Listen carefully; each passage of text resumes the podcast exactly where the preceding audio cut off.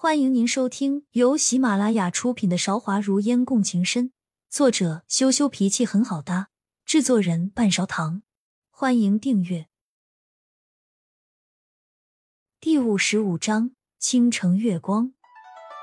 谢谢主子记挂了，奴才也不知道要什么时候才会好。赵寻眼里的神色暗淡了下来，待他的师傅做拜托，又人情请了御医来看。他只是摇了摇头，说：“没有最好的伤药，他这身体只怕这辈子都是个废人了。”这样的话，他自然是不会放到学武面前去说的。我想要你快点好起来，你是我的恩人，我去向皇帝表哥说，让你跟我回河南，以后你就伺候我，怎么样？赵学武出乎意料，向年少的赵寻摆出了一条康庄大道。不管出于什么原因。赵寻都知道，这对于自己绝对是一个机会，抓住了他就能离开皇宫这个深渊。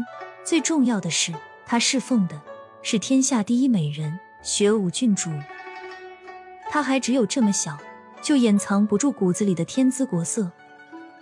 能留在他身边，哪怕只是看一眼，都是幸福的。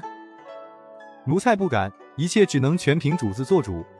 赵寻没有在学武面前。表现出他对这件事过多的渴望，生怕眼前天仙一样的人会对他出现一点点的厌烦。有了最好的伤药，加上御医的精心照料，赵寻的伤好的特别快。师傅见到他精气神的样子，眼睛里面全是赞赏。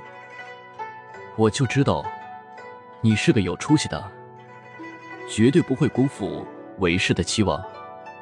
往后有了新的主子。可千万不要忘了为师啊！怎么可能忘得掉师傅的恩重如山？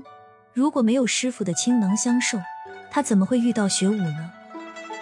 赵学武的要求只不过是一个小小的侍卫而已，没有人会把他放在心上。对于高高在上的皇帝和太后来说，只不过是一句话的事情。所以赵寻就在赵学武回河南的时候，跟着大队伍离开了皇宫。师傅送他到宫门口，说：“赵寻，你要知道我们是什么身份，该做不该做的事情，你必须要明白，千万不能越界啊！”赵寻怎么会不明白师傅说的话呢？不用说也明白，他们这样的人，学武怎么会看得上呢？赵寻只是想要守护他而已，像太液池奋不顾身那样。不是为了得到他的垂怜，只是希望他好好的而已。那后来呢？于飞没有再说下去，梦烟追着问道：“后来啊？”赵寻哥哥，你武功这么好，陪我捉迷藏好不好？赵学武并没有把他当普通的侍卫一般来对待，一致让赵寻跟在自己的身后。河南的宁王府比赵寻想象中要大的很多，好在没有大过皇宫。赵寻总是搜索他下一秒会出现在哪个角落。就在这样你追我赶的时间里，赵学武长到了十六岁。北方有佳人，一世而独立。学武的美貌再也掩藏不住，他也不再喜欢捉迷藏。宁王家前来求亲的人都踏破了门槛，学武忙于应付他们，需要赵寻跟在身后的时间越来越少。赵寻哥哥，我也喜欢你，我去求了我姐姐。让你以后跟我玩捉迷藏好不好？赵雪飞会突然找到他，赵寻明显愣了一下。主子的要求，自己作为下人是不能拒绝的。但是想到雪舞眼中的倾城月光，赵寻大着胆子拒绝了。赵寻谢过主子抬爱了，只是奴才已经有了学武主子，只怕是无福伺候您。为什么？当初在长门的时候，我姐姐问你愿不愿意跟她会回河南。奴才的命运全由主子做主，到了现在，你却告诉我不愿意。赵雪飞年少无知，盛气凌人。学武那天又不在宁王府，赵寻完全不知道怎么应付这个宁王府的第二位郡主，他只能死死的坚持着，千万不能答应了他，不然学武回来肯定会生气。还是最后，宁王念在他对学武一片忠心耿耿，不再为难于他。我不管，我不嫁，他是安定王，我还是皇亲国戚，有什么资格让我嫁我就嫁？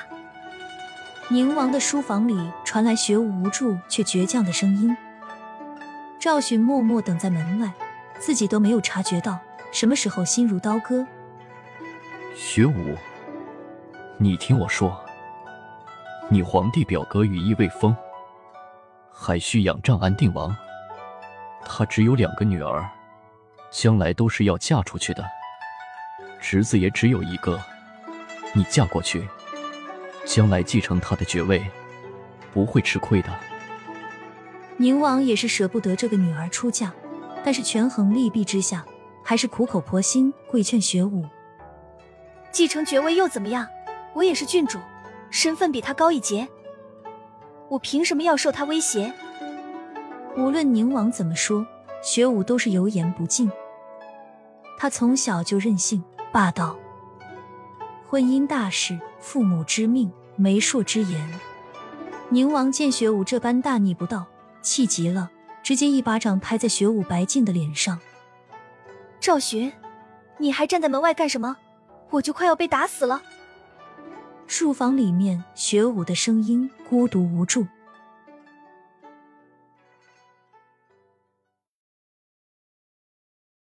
亲爱的听众朋友，本集已播讲完毕。欢迎您点赞、评论、订阅专辑，下集更精彩。